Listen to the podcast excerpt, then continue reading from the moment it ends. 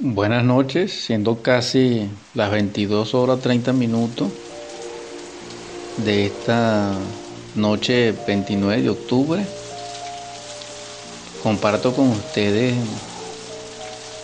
el verso 9 y lo he intitulado Tu expresión y el contexto al que pertenece el poema ya lo saben.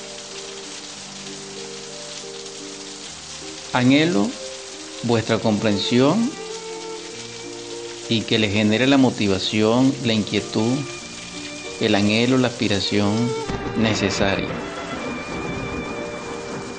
Estos poemas le pueden brindar ese espíritu de escudriñar para que lo puedan comprender, pueden hacer meditación al respecto. La luz es una onda trina irradiada, una onda que vemos como un haz, como un rayo. Los nórdicos vikingos adoraban a Odín, rey del rayo.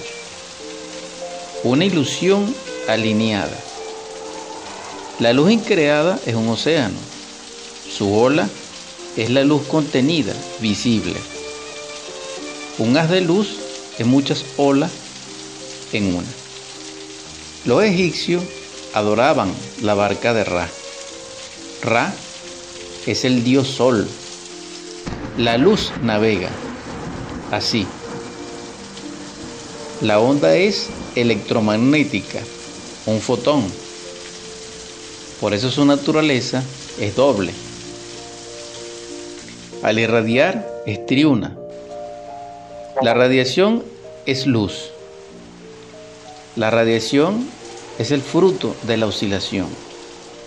La oscilación contiene un movimiento dual aparente, un movimiento con dos direcciones opuestas, en equilibrio, por eso es triuno.